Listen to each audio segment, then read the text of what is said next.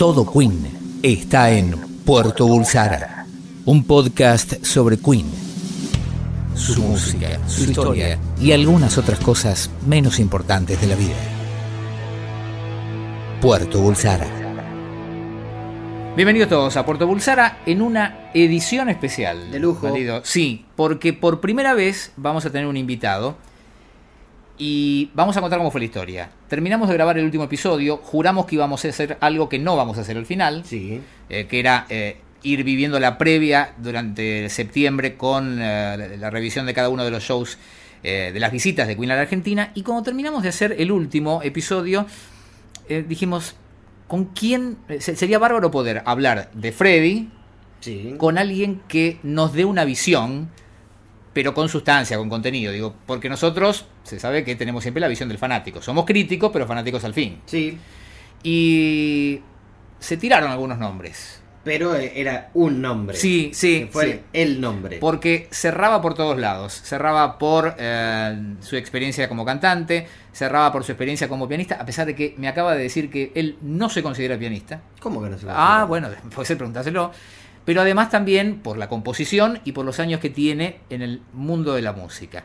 Nos preguntamos, ¿le gustará Queen o Freddie Mercury? Y vamos a preguntarle ahora, porque el invitado, el primero en Puerto Bulsara, es César Banana Pueyrredón. César, muchas gracias. ¿eh? Bueno, de nada. De Gracias. nada. Bueno, gracias por, por darme ese. Un poco ese eh, estado de esa posición de, de tipo que conoce mucho. Yo te decía hace un ratito que no. no por ahí no conozco tanto la obra de Queen, ¿viste? Bien. Pero, pero obviamente sí, que conozco bastante de, de haber eh, admirado y de, de que sigo admirando y de, de haber de disfrutado de lo que fue aquel show famoso de, de Queen en Vélez. que Fue Nosotros- inolvidable, No. inolvidable. Nosotros tenemos la teoría con Alexis de que, eh, por supuesto, Queen te puede gustar o no te puede gustar. Hay gente a la que no le gusta Queen, pero es difícil que mm, no hayas conocido o escuchado su obra en Sí, algún punto. Nada, imposible, sí, imposible. por, por la difusión y por el impacto y demás. Eh, Antes, espera, espera, espera, porque Sí. antes de meternos, Sí. ¿por qué no te consideras pianista, César? Eh, no, me considero más un tecladista, ¿viste? Eh. Que me- yo me acompaño, digamos, soy un compositor que se acompaña con el piano, pero no soy pianista de, hablando de los buenos pianistas que hay en el país, ¿no? Claro. De Lito Vitale, del Mono Fontana, de, del el Negro Lozano, qué sé yo, equipos, el arte todo, es todo un arte qué sé yo. Este, yo soy un tecladista pop, ¿viste? Me, me considero pianista para los tecladistas porque me gusta tocar eh, un piano. Soy, Claro. Me gusta el, el feeling de la tecla, es decir, no me gustan los sintetizadores, digamos, para tocar, ¿no? Eh, pero no soy un pianista así de, de destacarme como pianista, no podría hacer un show de un concierto de piano yo solo sin cantar. Es- no sería Banana Porredón, que, que es otra cosa, es el feeling de cantar, ¿no? Claro. Eh, Pasa por ahí. Bueno, solito te metiste. Como pasa con, con Freddy, me parece. Bueno. Ah, bueno, ah, mira, ahí ya tenés una posición Sí. y, una, y una lectura, pero vayamos por, por, por partes, porque vos solito te metiste, eh, cuando te preguntábamos por tu conocimiento o experiencia con Queen, vos fuiste derecho a aquella visita a la Argentina Sí, del sí, 81. sí, porque ya, ya era muy conocido Queen y, y creo que de haber sido unos pocos grupos que en esa época vino en el auge de su carrera, porque venían grupos o artistas eh, de solistas que ya estaban por ahí un poquito más en decadencia. Y recién contábamos un poco así de otros grupos que hayan venido. Bueno, creo que Police también vino. Un poquito después. Sí, y este. y Eh, pero es más, fue- de Police, cuando vino de Police, todavía nosotros no teníamos tanto de No, Police. El claro. mundo sí. yo no lo conocía. Nosotros estábamos en Cuando vino Police fue mi sobrino que me dijo, no sé, fui a ver una banda a, creo que tocaba en New York City. Sí, en En el City y en obras. Sí, Impensado. Me dice, fui a New York City, aquí es Police, y entonces, ah, sí, yo había escuchado, cierto, viste algunos temas, pero con, con, con Queen no, con Queen yo disfruté, y siempre digo, qué suerte que vinieron antes de la guerra, Sí. ¿viste? antes del 82, porque si no, no hubiéramos podido disfrutar a Queen acá. Y, y sé por gente que estuvo metido un poco en la interna de, de lo que fue el show ese, que, que ellos decidieron venir a pesar de que en ese momento el cambio no les convenía para nada y ganaron dos mangos, ¿eh? Ganaron dos mangos. Así me dijo gente que está muy en el tema y que ellos querían venir a la Argentina. Les habían hablado del público pasional que tiene que Buenos Aires, Rosario, Córdoba, y, este, y, y invirtieron su tiempo y sus ganas para venir acá a tocar. Mira, ahí abriste otra eh, ventanita. La pata local de la producción fue Alfredo Capalvo, que en aquellos años era muy famoso porque era el tipo que traía habitualmente a Julio Iglesias. Sí. ¿Él también perdió plata, pensás? Eh, No digo perder, pero bueno, margen no, no chico. sé, no, sé, no sé cómo fueron los arreglos. Ok. No sé cómo fueron los arreglos, pero creo que ellos este, se Ellos no- llevaron- no se hicieron llevaron- no, hicieron una, hicieron. no hicieron una gran diferencia. Y estaban felices, estaban chochos igual, porque querían... Abrieron un mercado Sí, sí, importante. Y, y ese show para mí eh, fue uno de los mejores shows que vi en mi vida. Y vos, y vos Eh, llegabas a ese show no como un no, no espectador fan, más. sí, yo como- era, ya era. Vos ya eras- Era fana de, Sí. de Queen y, eh, y aparte fui como músico. A, a Claro. ver, Claro. ¿viste? a ver cómo sonaban, cómo, a ver cómo iban a hacer Rapsodia Bohemia en vivo. Era imposible, ¿viste? ¿Cómo van a hacer? Y bueno, lo resolvieron, fue extraordinario como lo resolvieron. Apagaron las luces, sonó toda esa parte y cuando volvió la banda, fue, explotó Vélez, explotó Vélez. Yo estaba con mis amigos, con mi mujer al lado, no podía creer, ¿viste? No lo podía creer, fue emocionante. Y Love of My Life fue de lo más emocionante que viví en mi vida.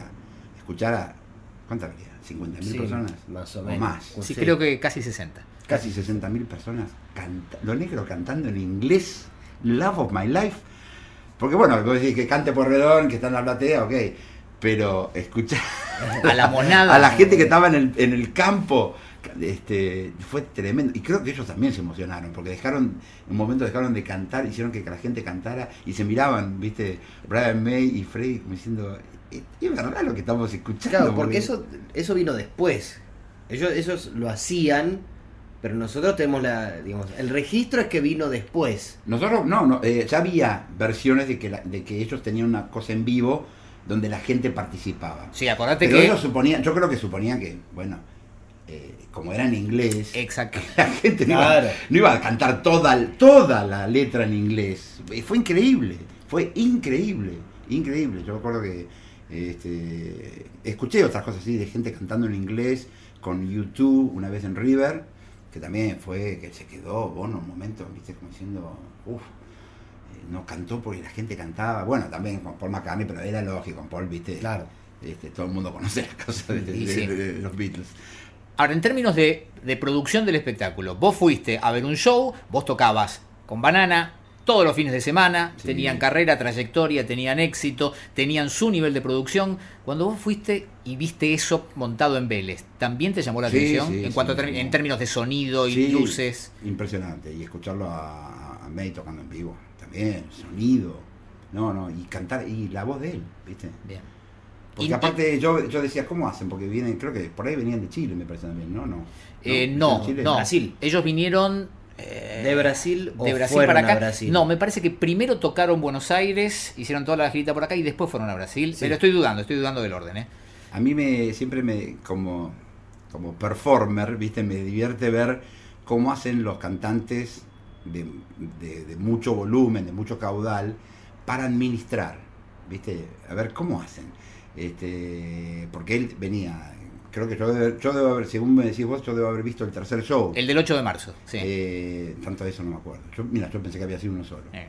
Eh, y, y después al otro día hacían Rosario y después Sí. Córdoba y después, bueno, te digo, a, a- a veces me divierte ver cómo hacen los cantantes, estos frontman que se ponen y, y pelan, ¿viste? Vos decís, canta, y a ver, ¿dónde va a administrar? Porque tiene que administrar un poquito, Claro. no puede hacer todas las notas de arriba.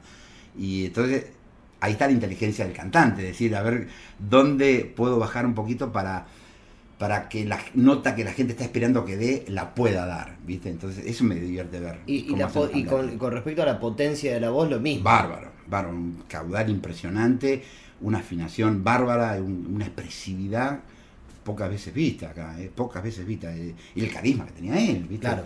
Y, a- y eso se vio... todo junto era. Sí, todo junto, todo junto. Era, era bárbaro escucharlo.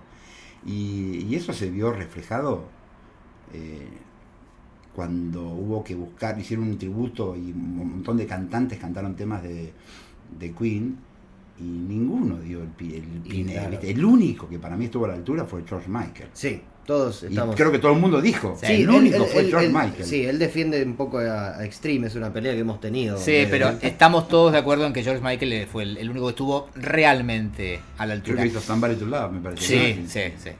Em, a ver, la voz de Freddy. Eh, Freddy como cantante. Hablas de la potencia, de cómo administraba, cómo le escolaseaba en vivo para poder llegar a todos lados. Yo tengo una teoría, eh, no teoría, para mí, a ver, en algunas canciones la voz de Freddy suena nasal. Eh, el tipo tiene mal colocada la voz.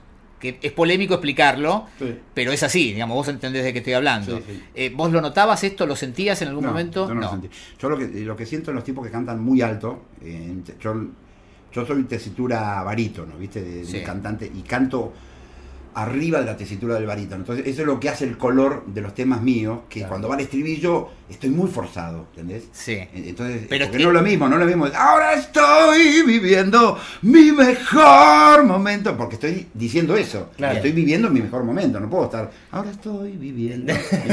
no. Y, y es obvio. Entonces, yo he escuchado tipos que cantan muy alto, como el cantante de Yes, ¿no? Que es de los tipos que más Ian alto. Anderson. Ian Anderson. Ian Anderson. Sí. eh, bueno, uno lo ve a Abel Pinto también hoy, que es altísimo lo que canta. Sí. Arriba, te diría, de un tenor, pero arriba del tenor, ¿viste? Sí. Y Freddy cantaba muy alto, pero con mucho cuerpo. Y eso es raro. Cantar muy alto, muy, muy arriba, pero con mucho cuerpo, no estrangulado. Y eso, eso es un color de, de la voz de él que es de él, ¿eh? no, no, no es técnica aprendida en un, en un conservatorio. Eso es genético de él. Bueno, Alexis eh, usó varias veces, eh, a- a- analizando a Freddy, esto de que cantaba con la Con la garganta, garganta abierta. abierta. Sí, sí, sí. Llegando- Bueno, otro tipo que canta muy alto y muy grueso es Bolton, por ejemplo. ¿entendés? Michael Claro, Bolton. Michael. que lo fui a ver a Luna Park y, y dije, ¿cómo hace el tipo para llegar ahí arriba con esa voz gruesa que tiene, viste, como áspera?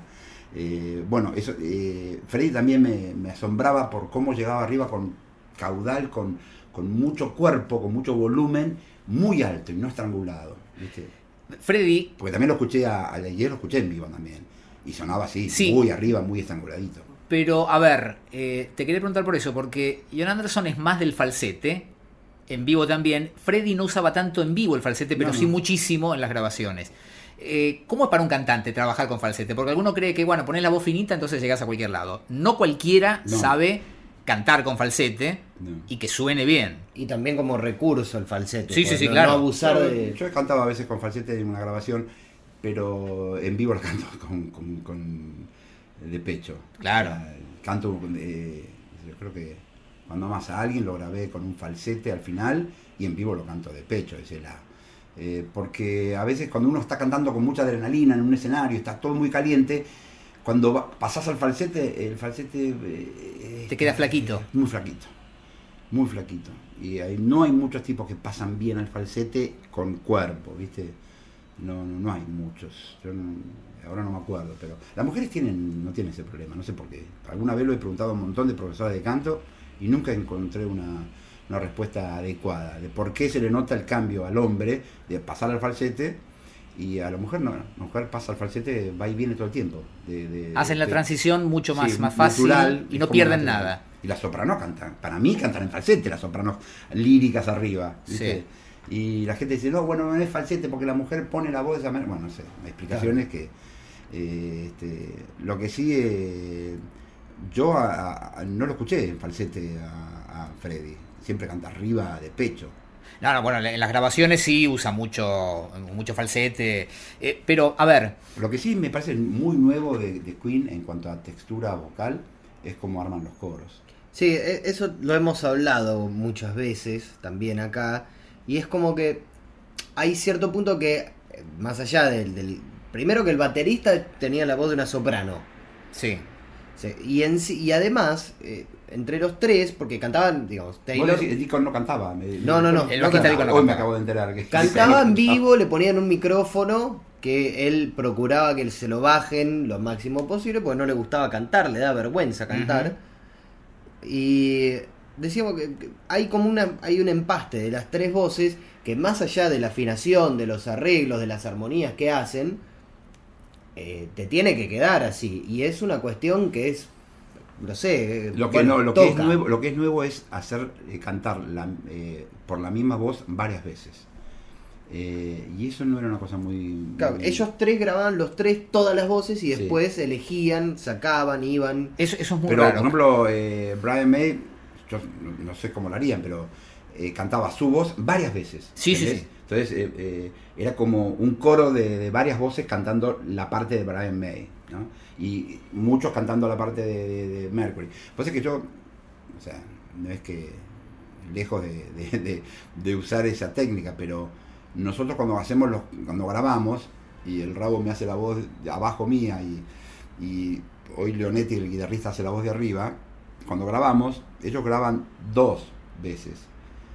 Eh, y, y Leonetti, Leonetti también Rabo también. Y entonces al poner las voces sobre digamos la voz de- generalmente en los estribillos no yo canto Claro. la principal la lead y ellos hacen las voces entonces eh, lo despersonaliza un poco, ¿viste? Ok. Le- ¿Entendés? O sea, le quita, al hacerlo du- duplicado, la voz pasa a ser como un recurso, como un recurso vocal, ¿viste? Como una herramienta. ¿Y le quita feeling? No, no, no, Ah. no, no. Le- y aparte que uno puede repartir, digamos, en, en- en el paneo del estéreo, pone, yo me voy al medio yo y el, el rabo, rabito, con las dos voces grabadas va un poquito al medio corrido hacia la izquierda. Ok. Y Leonetti va al medio y una y corrido hacia la derecha. Entonces se arma una cosa vocal interesante. So- solo los fines ilustrativos. Te quería mostrar, por ejemplo, fue ese es Freddy haciendo falsete en estudio, ya para el final, porque fue el último disco que él grabó, pero así laburaba él habitualmente con el falsete. Pero ya que nos metimos en el terreno de, del análisis de, de- de cómo grababan las voces y demás, ¿cómo te imaginas que puede haber sido en 1975 con los avances y la precariedad técnica de aquella época hacer Rapsodia Bohemia? Se sabe, las 180 grabaci- sobre grabaciones de voces. Sí, Digo, no sé cómo han hecho, pero bueno, pero ya los Beatles habían hecho Sgt. Peppers en dos máquinas de cuatro canales Claro. y eso es increíble. O sea, a, a partir de los Beatles fueron los que inventaron todo. no inventaron, no, sino que forzaron al mercado a, a tener que Empujaron la tecnología. Sí, empujaron la tecnología. Sí, un poco. Y yo creo que cuando en, el- en los 70 ya eh, ya había 16 canales. ¿viste? Claro, había 16 canales, pero un poco también la, la noción que nos queda es que en aquel momento, digamos, se forzaba la tecnología a llegar a Sí. determinado punto y ahora es como al revés, la tecnología te sube la vara y en aquel entonces vos tenías que obligar a la tecnología a que llegue, porque digamos, Rapsodia Bohemia si fuera grabado hoy en día, creo que sería eh, tendría otra otra fidelidad, otra calidez de grabación, Otras posibilidades. otras posibilidades. Porque hoy, no- Pero hoy no hay límite, ¿no? Pero eh, lo que yo, un poco siguiendo lo, lo que te contaba antes, no es lo mismo contratar a la- al, al coro polifónico de Londres, ok. porque son todas voces distintas. claro. Claro. Que ellos hacer las cuatro voces o las tres voces, cada uno diez veces, o no sé cuántas veces, es distinto porque es el mismo color de voz. ¿viste? Y eso es lo, lo, lo, lo raro que sonaba ese coro de Ese es el de- impacto. De, de Bohemian Rhapsody. El impacto es escuchar el mismo timbre varias veces. Eh, vuelvo a Freddy. Mm, podemos hablar de la potencia que tenía, podemos hablar del el control eh, que vos destacabas de- del falsete, que decías que es complicado, que es difícil. Eh, ¿Es fácil para un cantante manejar todos esos registros? Digo, un tipo como Freddie Mercury, que era el frontman de la banda y que era muy dúctil y muy hábil en las baladas, pero que también se bancaba eh, la parte más rockera del Sí, sí, repertorio. ¿Hay muchos de esos o en ese sentido también era un... Nosotros eh, con Banana hacíamos Don't Stop Me Now. me estás está. jodiendo. Sí, sí, sí. Me estás jodiendo. Sí. Haciendo, ¿hay Sí, una sí. grabación de eso? No, no. Ah. Creo que no. Me muero. Buenísimo, era, buenísimo. Siempre decimos que es una de las mejores canciones de Queen, que aparte es una canción de piano. Casi no hay guitarra Claro. salvo en el solo. Es una hermosa canción de piano, bajo y batería. No te puedo creer que sean Sí, eso. sí. Y porque te estoy hablando de los de los 80, ¿no? Y eh, la canción es del era- 78. los éxitos de Banana eran todos, todos baladas, ¿viste? Sí. Toda la noche contigo, conociéndote, ella está con lágrimas en los ojos, nadie podrá olvidar. Bueno, muchachos, hagan un tema, hagan un tema rítmico por lo menos para, para, para levantar. Y bueno, y hacíamos, ¿por qué te va? porque me dejas? O nos despedíamos con eso. Bien. Y hacíamos covers, ¿viste? Eh, llegamos a hacer, eh, eh, la- eh, no, eh, ¿cómo se llama? Music is my music, is- music. Ah, de John Miles. de John Miles, De sí. John Music was my first love and it would Sí. be my Lo cantaba el guitarrista que tenía una voz de, de tenor que yo no llegaba, obviamente. temazo, temazo. Temazo lo hacíamos. Con los cambios de ritmo que tenía la canción. tan, tan, tan, tan, tan. Sí, yo tenía los sintetizadores, yo copado, rodeado de síntesis. Eras Rick. Wakeman. Sí, era Rick Wakeman.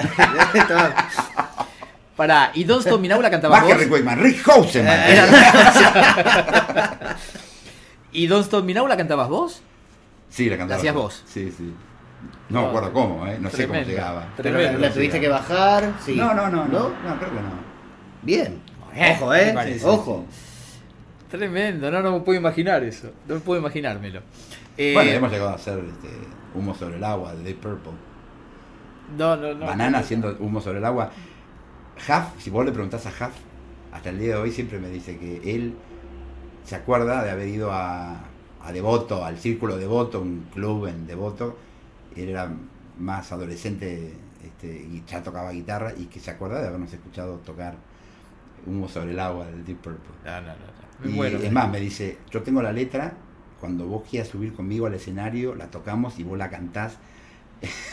entonces, Ah. una vez en Mendoza me- casi me hace subir al escenario. ¿Y pero por qué no subiste? Este, no, bueno, pues, yo tenía que hacer otro show en Ah, otro lado, ah, pero dije, bueno, algún día, algún día lo vamos a hacer. Digo, Impagable. Es Impagable. impagable. Tocar él que toque este, humo sobre el agua y lo canto yo, bueno, yo tengo ganas porque, bueno, obviamente hablamos de Rhapsody Bohemia, sabemos de qué estás hablando, hablamos de Somebody to Love, sabemos de qué estamos hablando. Tengo ganas de hacerle escuchar algún corte más profundo. Sí. Eh, no sé bien qué puede ser, como para que me digas un poquito qué te parece. Estaba pensando You Take My Breath Away como You Take My balada. Breath Away como balada o, o, o of the Valley o Nevermore. Eh, Nevermore que es cortita. Nevermore, un pedacito. Sí, y aparte Nevermore nos sirve para entrar en el tema del acompañamiento.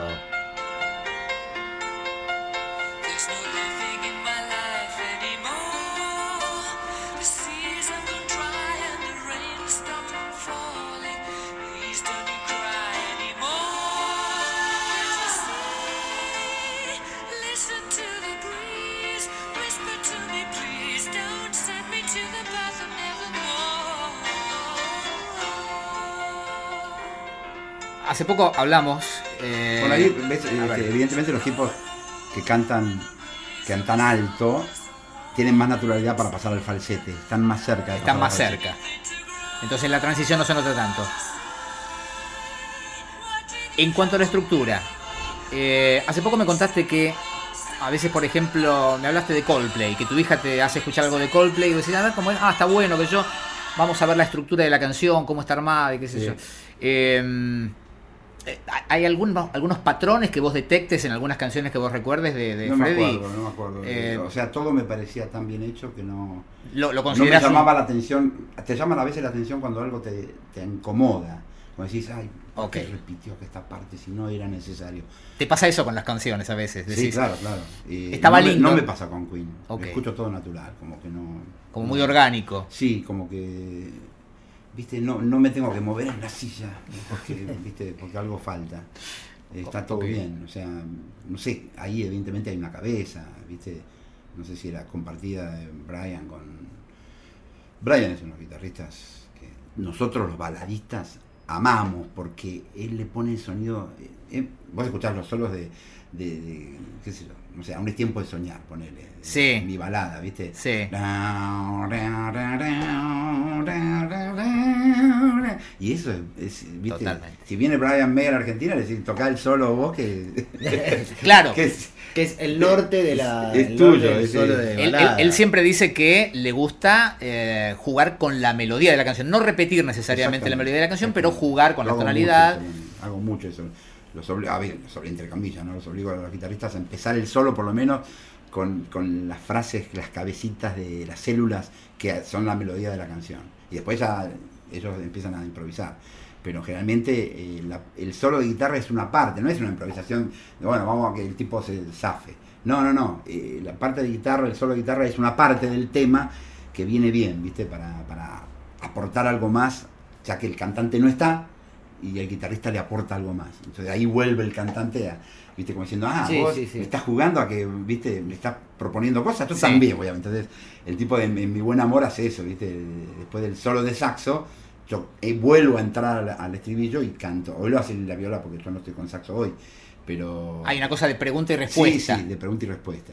Sí. Bien. Y, y eso con Brian May es un maestro en eso. La verdad que lo, lo admiramos todos y, y es como que estamos todos ahí eh, aprendiendo, aprendiendo muchísimo de él. Aprendimos todos de él. Y cómo, cómo tocar baladas y la viola fuerte, distorsionada y que se entienda, que no sea, que no sea eh, desprolija, ¿viste? Esa no no me la esperaba. Ese- No, no, esa no. parte no me la esperaba. No, bien, ¿eh? Sí, Pregunta de, eh, de pianista. Sí. Alguna vez me dijeron yo que no toco piano, me dijeron que el buen pianista no debería cruzar las manos sobre el teclado. Eso es Anata. No. Te digo porque una de las partes más características de Freddy, que es la introducción de Rhapsody Bohemia, él justamente hace pam, pam, pam, pam, y las dos notas más agudas cruza la izquierda sobre la derecha. Sí, de hecho, Elton John no lo hace en el tributo. ¿Viste? En el tributo, Sí. Elton John se sienta en el cuando lo hace, no, él no las cruza. No la cruza. Porque seguramente Hay una manera más técnica hay de una manera hacerlo. más técnica de hacerlo. Yo no, no sé, pero supongo, supongo que es típico de un tipo que aprendió a tocar el piano.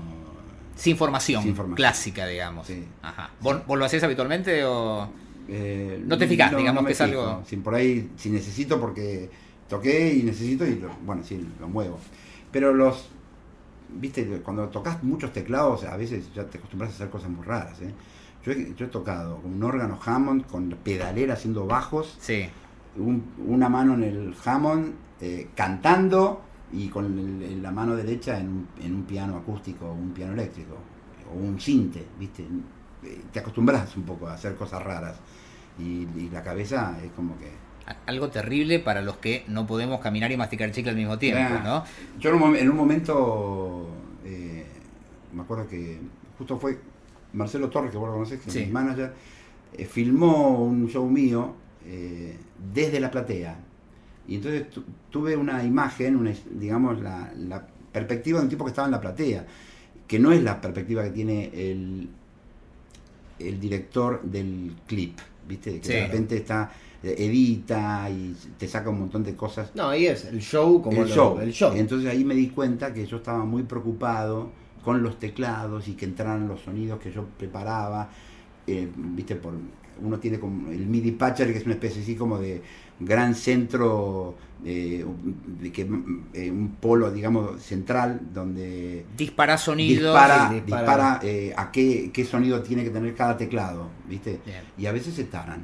Y uno está cantando, presentando, y que yo, y apretás el botón y no fueron los sonidos que tenían que ir, y cuando tocas aparece cualquier cosa, y yo tenía que pedir, bueno, y ahí me di cuenta que no, no, yo estoy perdiendo mucho tiempo en eso, y ahí me reduje a tener un teclado con muchos sonidos y yo manejarlos mucho más práctico. Simplificaste tu show. Sí, para ser un tipo más de perform, ¿viste? De Claro. actuar y de cantar actuando, ¿viste? Yo a, a, a Freddy lo vi tocando el piano Sí, de cola. no, En- no hacía otra No, cosa en vivo. No eh, hacía en estudio tocó algún que otro sintetizador cuando ya, ya entrado a los 80, pero en, en vivo era el piano. El piano.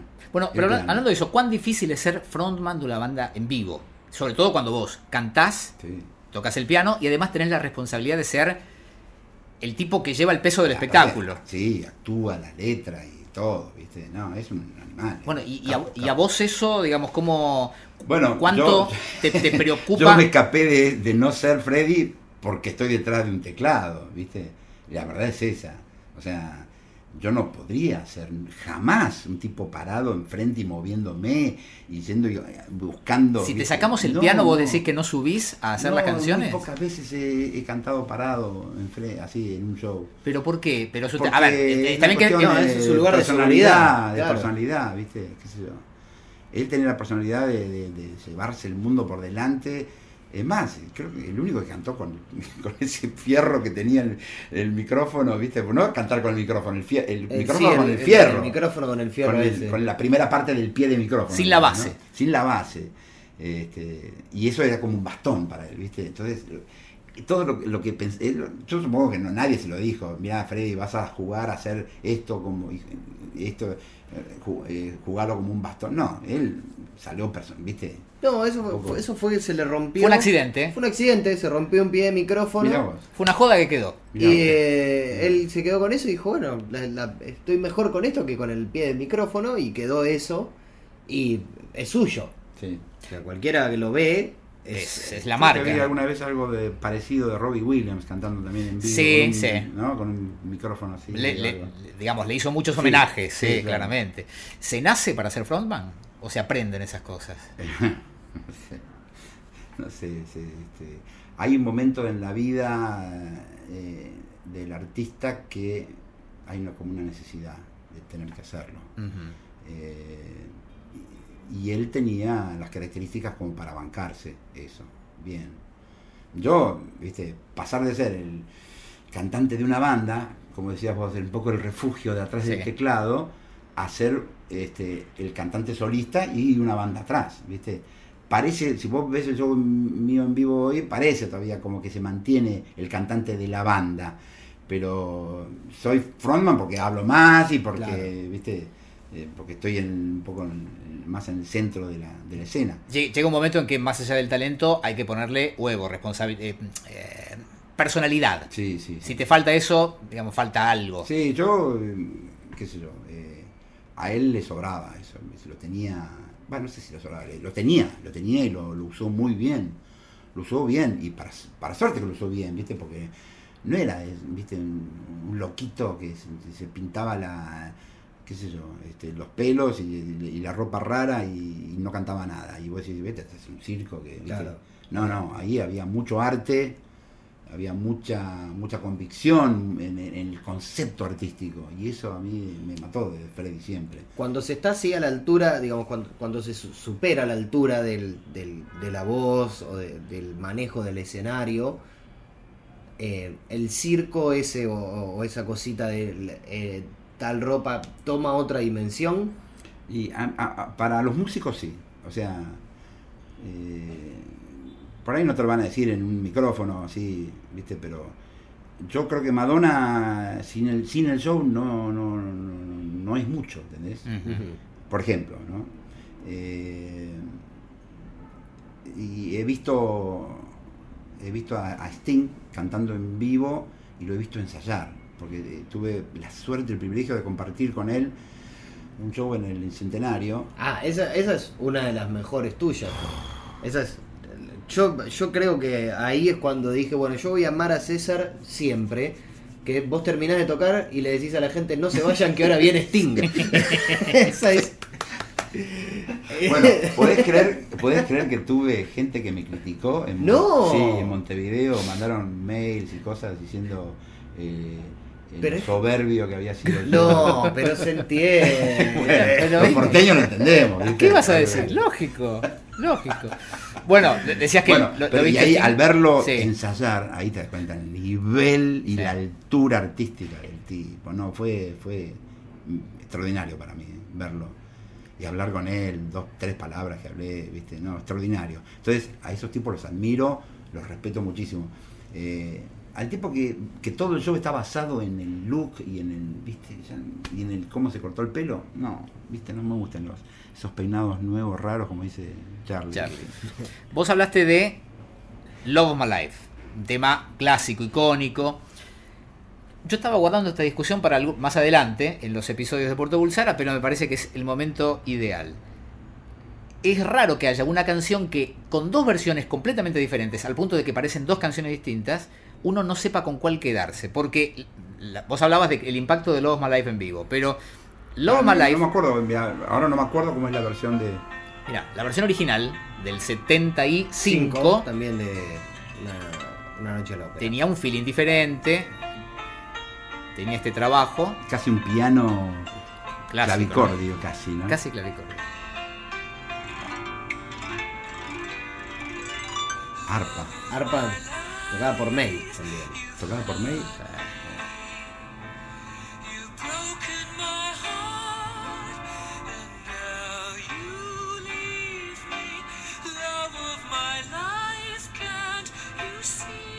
Ahí está take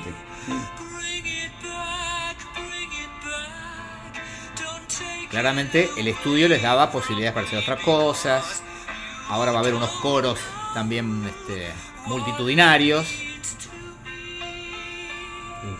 Solo de piano, un solo de guitarra, una parte medio orquestal.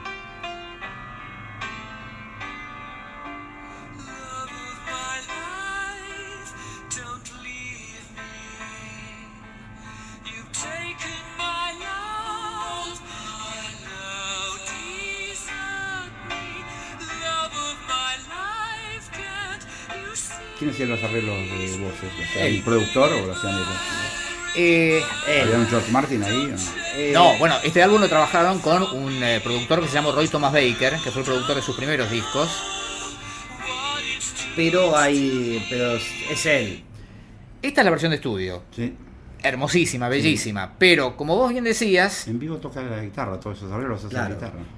en vivo la canción toma otra dimensión. Y nos ha pasado de que uno no sabe con cuál quedarse.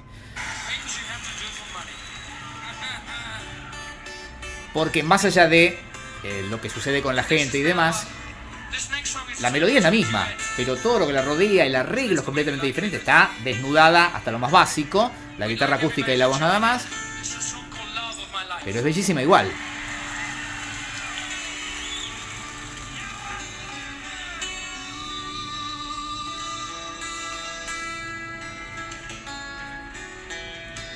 Ahí está eso que decías vos. Que arranca como con esa célula chiquita de la melodía para hacer. Sí, sí, claro.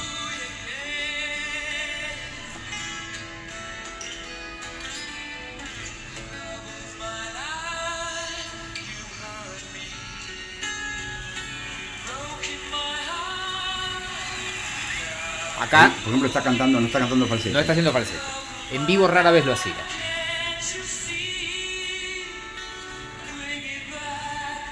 Si te ponemos una pistola en la cabeza y tenés que elegir una de las dos. Esta, esta. Esta. Sí. ¿Por qué? ¿Por el vivo? ¿Porque están más desnudos los dos? ¿Por qué? Eh, porque al hacerlo más despojado y él cantarlo sin falsete, la guitarra es, es como más, eh, más expresivo. El, el Love of My Life, Don't Hurt Me, ¿viste? Don't Leave Me, ¿viste? De- lo que te, te decía recién, a veces este, eh, tiene mucho que ver la, la expresividad, ¿viste? De, de lo que está diciendo con, el, con, el- con la voz. Y es como que él acá busca una complicidad con la gente, la gente le contesta y es, es como su conciencia, ¿no se entendés? Y hay un juego ahí eh, teatral extraordinario, extraordinario. ¿La estructura de la canción, los cambios de acordes, hay algo que te llame la atención en esto? ¿O es Es buenísima, es buenísima, es buenísima. Sí.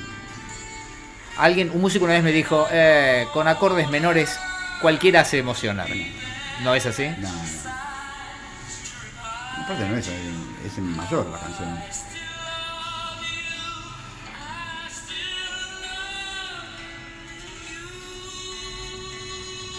Acá la canción se diferencia más todavía de la versión grabada. ¿Esto no está en la versión grabada? No. No, hay. Acá hay como un solito de piano. Y después viene un solo de guitarra que termina con platillos y una cosa así orquestal. Pero este arreglo casi clásico de guitarra española, Casi digamos, Te diría Crosby, Still, Nash and Young. también. Claro. Pero podría haber sido de falla, no sé, digamos, es una cosa así, como si me dijeras, es Aran- concierto de Aranjuez, te compro también. Bueno, vos elegís esta versión, Sí, sí, sí. por, por expresiva. Sí, sí, sí. Porque, por ejemplo, te voy a poner un caso, cuento un, ca- un caso que me pasó a mí, de grabar Perdóname, ¿no? Es una canción que eh, yo la compuse porque mi hermano se estaba separando de su mujer y me contaba eh, todo el, Todo el proceso. pasando, todo el proceso, y yo por abajo de la mesa estaba escribiendo la letra de la canción, sin que él se diera cuenta. Después la canto en primera persona, ¿viste? Pero bueno, la verdad es esa. Seguí Y- contándome, seguí contando. Claro, sí, entonces ¿qué pasó? ¿Y ella qué dijo? No, dijo tal cosa. y entonces cuando grabé la canción, me acuerdo que venía, este, yo siempre grabo tres, tres tomas, dos o tres tomas, ¿viste? Y después elijo en cada verso, eh, pongo así, eh, pongo la, la letra de la canción, cada verso, y pongo tres, eh, digamos, columnas. Toma uno, toma dos, toma tres. Y voy Sí. marcando con un tilde cuál es la que más me gusta. Si la redondeo porque está buenísima. Cuando pongo un signo de interrogación es como, mmm, mazo. no sé, mazo. Cuando pongo un- una, una rayita es que no, no va. Y a veces, bueno, eh, es bueno que toda la, la toma sea de, de la misma, digamos que, la- que haya una que sea eje, porque más que nada por el volumen, porque uno no siempre canta exactamente igual de distancia con el micrófono, ¿viste? La toma 1 estaba buenísima, pero yo estaba un poquito lejos del micrófono, entonces falta un poquito de cuerpo. Ok. ¿entendés? La tercera está un poquito más gastada ya, pero... eh, ¿No hacen más nunca más de tres tomas?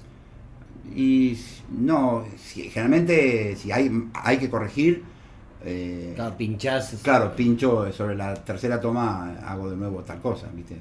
Entonces son muchas varias tomas nuevas que hay, Claro. pero digamos, básicamente... el tema entero lo cantás tres Sí, veces, ¿no? Claro, cuando terminé la eran las 8 de la noche, entonces le digo, a- estaba en guion y, y Mickey Hearn, que era el técnico, le digo, mira, lo voy a escuchar mañana a la mañana, porque hoy estoy muy cansado, vengo grabando de las 8 de la mañana. Bueno, pues están muy bien las tres, bueno, pero yo ahí como productor tenía que decidir cuál de las, cómo iba a ser la mezcla de la, la uno a la primera parte, la segunda en la segunda, bueno, y hacer el, el- digamos la toma final que iba a ser la mezcla. Y bueno, y cuando escuché a las 8 de la mañana al día siguiente, que eh, no me gustó ninguna de las tres, porque estaban todas muy bien cantadas. Demasiado perfecto. Estaban demasiado prolijas, ¿viste? Entonces, eh, él me dice, no, pero están bien, están afinadas, sí, están bien. Le digo, pero el tipo le está pidiendo perdón a una mina, ¿viste? Estás toda la noche todo pensando en ella y estás llorando, ¿viste? Y acá no se nota eso, ¿viste? Entonces, digo, bueno, abrime el micrófono y voy a grabar una, una cuarta versión, una cuarta toma. No, pero dice, pero ahora a la mañana. Y sí, digo, me tomo un tecito para calentar un poquito la voz, pero grabo la voz así, perdóname. Un poquito más rota si es Ah, necesario. Un poco más áspera, el tipo que estuvo, viste, sin dormir, Sí, el tipo que estuvo claro. desesperado toda la noche Bien, llorando. bien, bien. ¿viste? Y esas son las cosas, viste, que yo veo muchísimo. En, y en esta versión de Love of My Life veo eso. Se nota eso. Se nota eso. En el último episodio analizábamos los multitracks de Rhapsody Bohemia. Me mostraba Alexis, cosas que yo no había escuchado nunca, cómo Mercury metía, eh, se, se escuchaban claramente los dos vocales y uno a veces notaba un pequeño desfasaje, pero tenía un talento Apenitas. especial para cantar siempre igual. Eso lo destaca también Roger Taylor, el baterista. Eso debe ser difícil también. Difícil. A veces te debe sumar, a veces te debe restar. Vos decías, si está muy perfecto, a lo mejor en un punto En- se- le, le resta un y poquito a de veces pasan cosas acústicas, que si está muy perfecto, una es como que Se anulan. anula un poquito a la otra, ¿viste? Eh, yo he escuchado muchas cosas de, de los Beatles y de Lennon, después eh, el solista, que canta mucho a- a- doblando la voz, ¿viste? Lennon. Y, y a- cuando cu- es perfecta cuando es imperfecta. Es decir, cuando es un poquitito distinta, es perfecta. Across the Universe. Ponele. Por ejemplo, ¿viste? Cuando es, Sí. cuando es igual, igual, no es tan bueno el efecto. Es increíble, ¿no? Pero nosotros los músicos decimos a veces eso, ¿viste? Eh, está, ¿viste? Como el técnico, hay una toma que es tremenda, no está prolija, ni, ¿viste? Faltan cositas. Y, y musicalmente el tipo dice, mira, a veces este... eh, a veces lo perfecto es enemigo de lo bueno, ¿viste? Ok. A veces lo, lo bueno es lo expresivo. Y si se logra lo expresivo, ya está, ¿viste? Yo eh, dejé una nota en mi buen amor al final. eh, yo me emocioné cantando y, y- y raspé un poquito una nota. Y el técnico me dijo, ni la borres, ni la toques. No se te ocurra. No, ni si te ocurra, ¿entendés? Y bueno, y quedó, esas cosas quedan. Y entonces es, es, es muy bueno manejar eh, el, el doblaje de la voz. Este, y ellos como, viste, no solamente el doblaje, varias voces arriba. Entonces tenían que tener, eh, ¿cómo decir? Eh, tenían que tener la, este, la dosis de imperfección necesaria para que sea perfecto. Bien, bien. Yo estoy pipón. Sí, yo le. No, ¿Te queda mí- alguna pregunta A mí para me queda César? más, sí, como, como mil me quedan, pero. Perdónale la vida, pobre César. eh, no, César. Vinimos, porque hoy estamos, hoy salimos del estudio Roy Thomas Baker Santiago Calori y por primera vez estamos este, en De exteriores visitantes. eh, de visitantes en la oficina que gentilmente nos ofreció ¿Cómo se llama César. el programa? El programa se llama, eh, no es un programa, es Ah, un bueno, podcast que se llama. Puerto Bulsara. ¿Qué es? Bulsara es el apellido original de Freddy. Ah. Faruk Bulsara. Ah, porque nació eh, En Zanzíbar. En Zanzíbar. sí, eso, una vez eh, vi un programa del de- hay un programa de, de- ¿cómo se llama? de Contepomi, del Bebe. Bebe Contepomi Claro, viajó, que fue- viajó a todos esos lugares. sí, sí. Exactamente, hizo un gran eh, programa eh, revisando un poco la, la- la niñez de Freddy. Eh, y hoy vinimos acá y, bueno, nada, mil gracias César. Dale, aprovechemos. No, como la última entonces, como pianista, Freddy, que él mismo también a- a- se decía que no, él decía de sí mismo que como que no, no era un buen pianista y que dejó de tocar con el tiempo y se dedicó más a ser un frontman porque le daba vergüenza tocar el piano en público. Claro, tocaba suficientemente bien. Sí. Por ahí no era un tecladista que, viste, Rick Wakeman o qué sé yo. Sí, no, no hay muchos John solos. Lord, no hay muchos solos No, de él. eh, más bien clásico, viste, se ve que aprendió algo clásico de chico y, y después siguió él aprendiendo solo, como que eso de cruzar las manos es, es como parece una, un recurso de un tipo que... que, que no tiene formación que no clásica. tiene esa formación, así que no haya seguido una formación clásica, clásica, viste. pero que tocó de última el piano con más sentimiento y buen gusto que con técnica. Sí, sí, sí, sí. Y a mí me parece siempre como, como una, una especie así de, no voy a decir tributo, pero como a lo lírico, ¿viste? A esa cosa operística. Sí.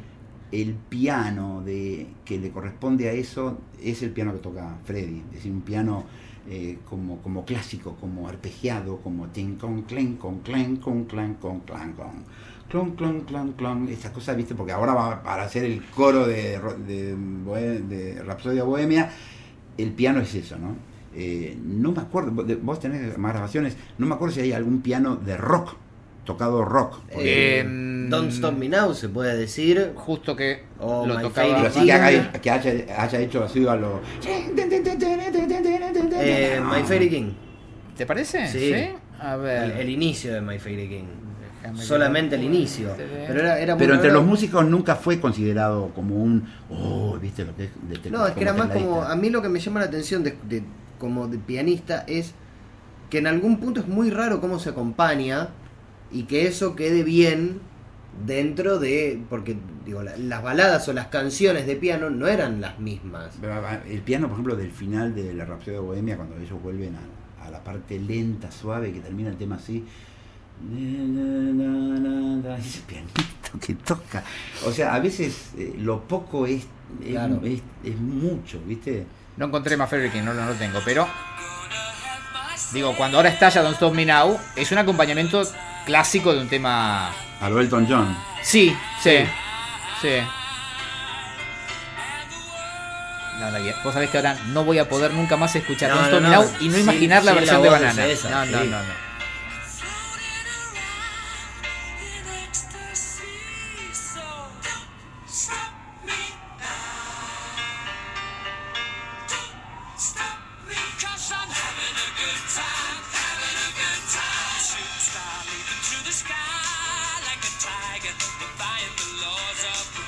Lo definiste bien, tipo Elton John.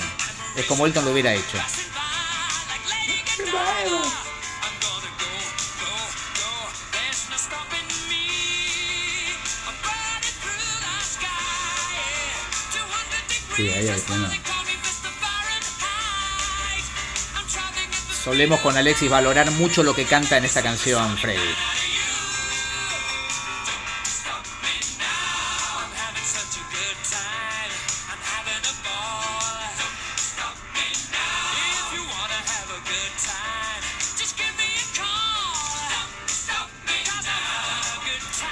Más allá de Don't Stop Me Now.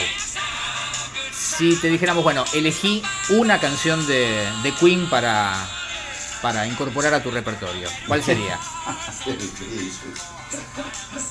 Pero esa la- cosa de We Are the Champions, que es, es extraordinaria, La- ¿viste? en- entraría en tus shows. Este, Sí. Yo creo que entraría este Somebody to Love.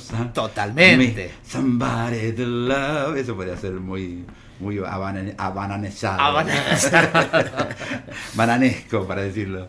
Sí, Al- sí. ¿Algo más? No, ya está, ya está, vamos a liberar. César, muchísimas gracias. Bueno, ¿eh? gracias a ustedes, Un verdadero placer. Este, porque más allá de que nos conocemos hace muchos años con César, yo sabía que cuando lo llamáramos íbamos a tener una respuesta este, amable por parte de él, pero aparte nos pareció, eh, dijimos, alguien que pueda analizar Pero a Freddy desde la verdad todos que debe estos haber, ángulos. yo creo que ustedes por ahí, porque no, no buscaron tanto, pero debe haber muchos músicos de mi generación Ah, bueno, no querías. que no sean querías, más, que- no, no, que, se- que, que estén un poquito más, eh, que conozcan mucho más al, en profundidad la Pero obra de Freddy. se- tampoco acá era lo estamos- que buscábamos, ¿eh? Estamos buscando. Para fanáticos pianista estamos nosotros. cantante, claro, pianista cantante. ¿A quién buscamos? Y aparte con la experiencia como para poder este Por más que vos te digas que no sos pianista, para Sí, mí sí. sos pianista. Te- Nosotros te vemos como que ver, pianista. habría que ver, no sé si Fito o Charlie, hay algunos de esos pianistas cantantes. Bueno, pero ojo, el, el rock en la Argentina. eh, Había que preguntarle a Miguel qué sintió él esa noche. Miguel Mateos. Miguel Mateos, sí, podríamos. y que es un pianista cantante también. Anota, esa es una charla que tenemos que tener con ¿eh? Miguel, sí. Y, eh, viste, porque yo, eh, yo la primera vez que escuché a Sass fue ahí. La mayoría de nosotros, creo. Sí. Porque no Y había era ninguna raro que sí. una banda que no, que no era conocida eh, abriera el show. La verdad que fue, para mí fue un, Sí, sí, fue un golpe. fue un golpe. Y No, se lo esperaba nadie. aparte. Sí, sí, sí. El, fue el, eh, digamos, apareció con el eh, va por vos. Oh, va por vos para bro. vos. Tremendo. Tremendo, con una gorrita, este, una especie de boina en el escenario, Miguel. Eh, y se me fue lo que iba a contar. No, ¿sabes qué iba a decir? Que el rock en la Argentina nunca se mostró muy fanático de Queen. Claro. Siempre Fito tuvo hizo- cierto- Fito hizo hizo una, una muy linda versión. versión de All Dead. Eh, Cerati Sí. hizo una versión también, pero siempre como que marcaron con su diferencia, era un poco careta Queen, me parece, para el ambiente del rock local. Eh, No me- sé, yo no lo sentí eso. ¿No lo sentiste nunca? no. Ahora que me lo decís, por ahí me pongo a pensar y puede ser.